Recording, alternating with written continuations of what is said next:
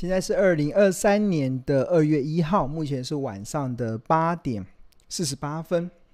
那我们这个节目会在每个礼拜三的晚上八点到九点半，在孙庆荣老师的这个 YT 的这个呃财报魔法师的这个频道，另外还会在投资家日报跟标股基金 FB 的粉专同步进行直播。那我们这个节目还有我们这个频道的宗旨，并不会直接报名牌给大家，也不会直接给大家鱼吃，而是希望能够分享高胜率的一个钓鱼的技巧，去帮助投资人自己就能够从股海中钓起一条又一条的大鱼，并且透过不断在倡导，甚至苦口婆心的在倡导所谓的价值投资、买低卖高这样子的投资的策略。可以帮助大家在目前资讯爆炸，但是却混淆的环境中，能够明辨资讯的真伪，而不至于陷入到看涨说涨、看跌说跌这样子的困境。最后，每一个人都能够成为卧虎藏龙的投资高手。好，好，那我们新年的新希望就是赚钱赚到吐，数钱数到吐。那在这个兔来运转的这个红包行情，那应该还会持续一段时间。好，那呃，如果你对我们的商品啊，如果有兴趣的话，我觉得大家可以不妨可以先扫描这个 QR code，先加入到我们这个免费的赖群。那这是我们标股基因的这个免费的赖群。那这个一群、二群已经额满了，所以目前开放是主要是开放三群的。同学加入，那加入这个赖群的好处，除了你可以享受第一手的股市资讯跟市场赢家的观点之外，那我们这里面有亲切的客服，还有专业的助教，还有热心的学长姐，可以帮助呃大家在投资的路上不再孤军奋战。那我们会教你怎么去使用我们的这个标股金 APP，我们会教你怎么去判断目前这个行情要怎么去做一些。呃，一些同学之间互动的一些交流的一些平台，那这个都放在这个免费的赖群里面，所以诚挚的邀请大家可以加入这个赖群。好，那我们今天的主要的题目是要讲这个二零二三年的台股的这个农民历嘛。那刚才有谈完二月份，就是二月份的。二月份的时候有这个联准会二月二号联准会的利率决策会议，预期大概升息一码。那二月十五号，巴菲特他会公告他的持股，那没有太大的意外，他应该会开启股神模式，持续的加码买进台积电。那我们看到台积电在过完农历年之后，真的是气势如虹。那当然还有一些产业背景的一些因素。啊，另外当然还有一个很大的原因，其实就来自于，其实呃，当然呃，整个的台积电它在创造未来现金能力的条件真的是毋庸置疑。好，那谈完了二月份之后，我们接下来就进入到三月份嘛。那三月份其实我觉得，除了三月三十一号的这个财去年第四季的财报的公布日之外，我觉得这个要去关注。那那我觉得更大的每一年呐、其实台股大概在三月份甚至到四月份呐、都会有所谓的龙券强制回补的行情会出现。那什么叫做龙券强制回补的行情呢？那这边就帮大家来上个课，帮助大家可以有一些股市的小常识。那什么叫做融券回补？呃，所谓的融券回补，其实我们有时候我们在这是一个筹码分析的观点，筹码分析的一个统计的一个数据。就我们在筹码分析中，我们会看到一个叫做融券余额。那这个所谓的融券余额余额啊，指的就是投资人借股票卖出的张数，就是先跟有股票的人借，然后把它卖出，那这个叫做融券卖出。那为什么他没有股票可以跟别人借呢？就是因为他觉得他借之后以后要还嘛。那比如说现在的股票股价在一百块，我先跟别人借股票，我卖掉，我不是可以先赚一百块吗？那如果这档股票它的股价跌到了五十块，那我再从市场把它买回来，因为买回来只要五十块，但是我当初卖掉的时候是卖掉一百块，所以这个。中间的这五十块的价差，这个就是龙券卖出股票人他所赚的利润，所赚的利润，所赚的利润。所以这个就是呃龙券为什么会出现龙券，其实就是投资人去跟有股票的人先借股票来卖。那余额就是它现一共市场累积了多少的张数，那就会有所谓的融券的余额。那因为法规的规定啊，是不允许投信、自营商甚至外资等法人去融券卖出股票，所以我们在股票市场中所看到这个融券的余额啊，通常都被视为散户进场的参考依据，就是法人不能用融券，但所以。说目前市场中所看到的融券的余额，基本上都代表是散户的一个指标的动向。那当然，呃，刚才有提到说所谓的融券卖出嘛，就是我我没有这档股票，但是我跟有这档股票的人借，借之后把它卖出。那当然，你有借股票，你有一天必须得还股票嘛。所谓的还股票，基本上就叫做融券的回补。那还还股票基本上啊，有有分为两种，一种是主动，一种叫被动。那所谓的主动，就是我可能我发现股价可能从一百块跌到了五十块，我我在市场中买回来之后，我就把股票还给当初借我这股票的人，我就我主动把它还掉，因为我有获利嘛，或者是我看错了，可能股价从一百块涨到一百五，我认赔出场，所以我就从市场中又花一百五十块买进这张股票。然后当，但是我当初卖只卖一百块，所以我中我中间还亏了五十块。那所以这叫做主动，主动我把股票还掉，这叫做一种。那另外一种叫做被动，就是你一定得回，一定得还股票，因为按照法规的规定啊，其实有两个有两个时机点是必须得一定得还股票的。就是你跟别人借股票来卖出，你必须得要还给他，而且是一定要还的。所以这个这个时机点包含了两个，一个就是股东会前的两个月，然后再加四个交易日。然后第二个就是股价除前除息前的四个交易日。这就是你如果有融券跟别人借股票来卖出的人，他一定得回补的时机点，你一定得把股票还给。当初借你股票的人，这个这个法规中有规定这个两个时机点，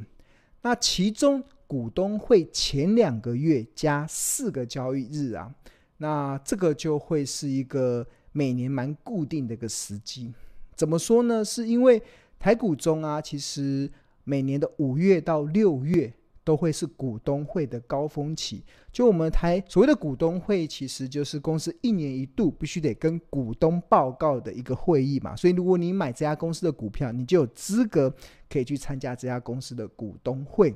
那台股中的这个股东会的高峰期，大部分都定在五月份跟六月份。所以，我们每年大概五月份、六月份就看到很多的上市公司都在召开股东会。那所以。按照这五六月份是召开股东会的高峰期呀、啊，那我们刚才不是有提到强制回补的时机点是两个股东会前的两个月加四再加四个交易日嘛？那我们那个四个交易不要去理它，我们就提前两个月好了。所以五月份召开股东会的上市公司，它必须得三月份要开始强制回补。那六月份召开股东会呢，它必须得在四月份，如果你有。借券卖出股票的，没你有融券去卖出股票的人，你必须得强制回补。所以，因为每年的五月到六月会是股东会的高峰期，所以换言之，每年的三月到四月啊，台股都会有出现一波明显的融券强制回补潮。那龙券强制的回补潮，通常也会为指数带来一定的支撑力道。那为什么呢？其实。呃，所谓的融券回补，代表是要把这些原本放空股票的人，他们要把股票买回来，叫回补嘛，要买，所以就会有买盘跑进来，就会他必须得强制回补，他必须得从市场中买进股票去还给他当初借股票的人，所以他必须得从市场买，必须得市场买，所以他买的这个力道啊，就会为这个市场的。这个股价带来一定的支撑的一个力道，对，所以这就是呃，每年三四月，其实台股容易出现所谓的强制回补、龙券强制回补潮，那通常都会拉升，呃，指数有一个拉抬的一个作用。那举例来说，这是从二零一九年到二零二三年的，上面是这个加权指数，然后下面是龙券的张数。然后，大家我们看到，其实每年大概到三四月，它都有一个很大的突然降下来，就是这个降下来就叫做融券强制回补。比如说，二零二零年这边有个降下来，这边二零二二年这边有个降下来的过程。那这二零一九年甚至也有这个降下来的过程。这降下来其实就是融券余额会开始减少，是因为大家必须得开始上市场买股票，然后把股票还给当初借你股票的人。所以融券余额就开始下降，那这个就是龙卷的强制回补期。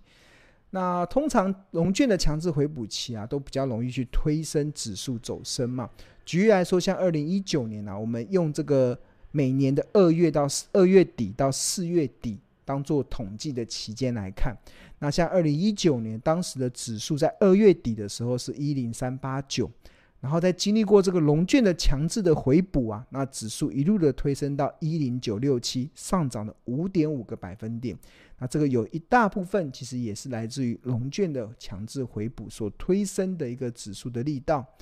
那到了二零二零年，其实大家知道，二零二零年的二月底那时候指数收在一一二九二，然后三月初突然新冠疫情大爆发，砰下来。跌到八五二三，哇，那个跌的稀里哗啦，很很快速的时间跌了将近快两成，但是之后上演了报复性的反弹嘛，在报复性反弹过程中又，又又推升了一个所谓龙卷强制的回补潮，所以其实也让二零二零年当年度其实没有，虽然一开始三月份跌了两成，但是后来慢慢报复性反弹之后，它只也只有跌二点六趴，所以这个。也也算小跌而已，以以二零二零年当时的环境来讲，算是小跌。那进入到二零二一年的时候，大家有看到这个龙卷也开始快速的下降，因为它必须得强制回补。那当时二零二一年的二月底指数在一五九五三，然后四月底是涨到一七五四八，然后一共这两个月时间涨了四点八 percent。那其实有一个很大的推升的力道，也在于融券强制回补所推升出来的状况。那到了二零二二年呢、啊？二零二二年是比较意外的一年，这一年整个台股是从年初一直跌到十月底的，整个月都整年都在跌。那当然，这个二零二二年的这个二月底的收盘价在一七六五二，然后四月底收在一六九五二，所以这一年是没有所谓的融券强制回补的一个状况，然后也只跌了六趴。那进入到二零二三年呢、其实我们现在目前龙卷余额大概是五十五万张，就换言之，这些未来这五十五万张，通常龙卷余额越多，回升的力道会越强。啊，甚至生前还有来到百万张嘛，百万张的龙卷余额啊，所以现在目前的这个未来这五十五万张的龙卷，它可能就会去。未来要回补嘛，回补完之后，它就容易推升指数的上升。所以这就是我们提到这个农民历，呃，应该说股民利啦，股民利的第三个就是这个叫做融券强制回补，在三月份到四月份，大家可以去关注的。好，那谈到的龙卷的强制回补啊，其实它基本上其实它是一种。筹码分析的观点呐、在筹码分析的观点，那通常我们在股票投资的分析啊，基本上有四种类型，一种是产业分析，一种是财报分析，另外一种是技术分析，第四种就是筹码分析。那像龙券的强制回补，其实就比较偏向于筹码分析的一些观点。那谈到的筹码分析的观点呢、其实呃。呃，这个部分呢、主要它有分为四大架构。那我们为什么要去分析筹码？我们就要去分析市场中有哪些人买股票，或者是市场中有些人在卖股票。那筹码分析通常要有意义的有这四种啊，一种就是你去要么去追踪法人，就是投信跟外资的动向。所以我们常常会在媒体中看到，呃，报章媒体会说，诶，这档股票连续十天外资加码，或者是连续五天投信买超。这就是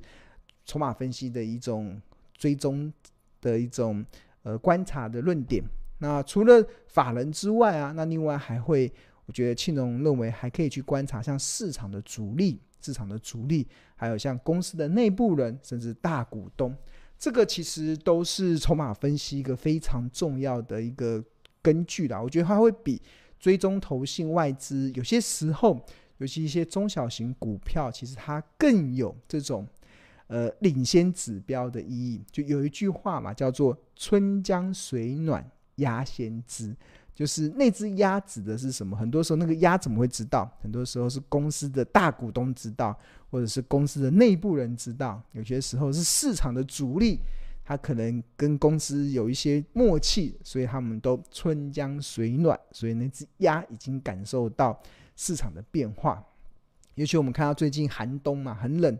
很冷，景气很冷，天气很冷。但是要怎么知道整个股票已经开始热了？那春江水暖，那个鸭可能会先知道。那那只鸭是什么？那只鸭可能是法人，可能是市场主力，可能是公司的内部人，也有可能是大股东。对啊，这就是筹码分析的这个四大架构。那其实。刚才我们所讨论都是一些教学嘛，那其实我觉得，呃，庆龙还蛮高兴的。其实，呃，我的很多的教学真的都是深入浅出，也让很多的同学感觉到蛮受用的。那其中有位同学他有回馈，他觉得真的非常高兴的能够认识到孙庆龙老师让他在股票中赚钱，哈哈，对啊，我们今年应该蛮多的同学都在分享获利的对账单，真的非常好。然后，呃。呃，我不会教学啦，然后，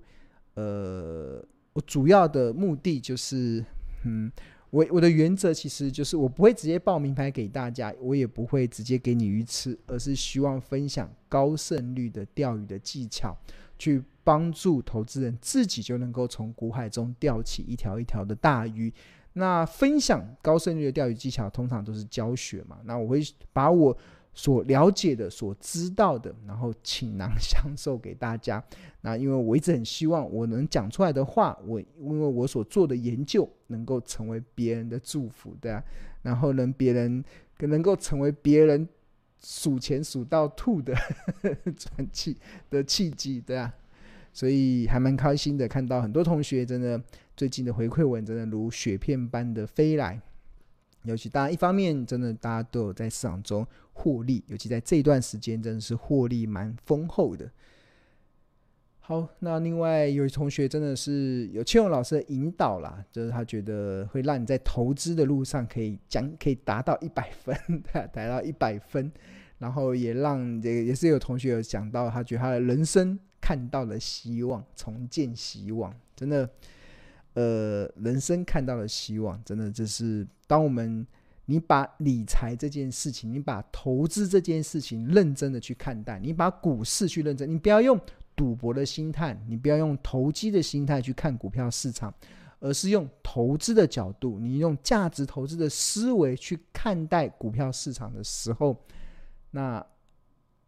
你就会看到的希望，真的就像这位同学所提到的，真的就会看到了希望，就是因为你不再追高杀低，你不再看涨说涨、看跌说跌，而是认真的回到好公司、好价格、买低卖高这样子的赢家的准则。那你有了这样子的纪律建立起来之后，那相信你。在理财的路上，你就会看到希望，就会看到希望。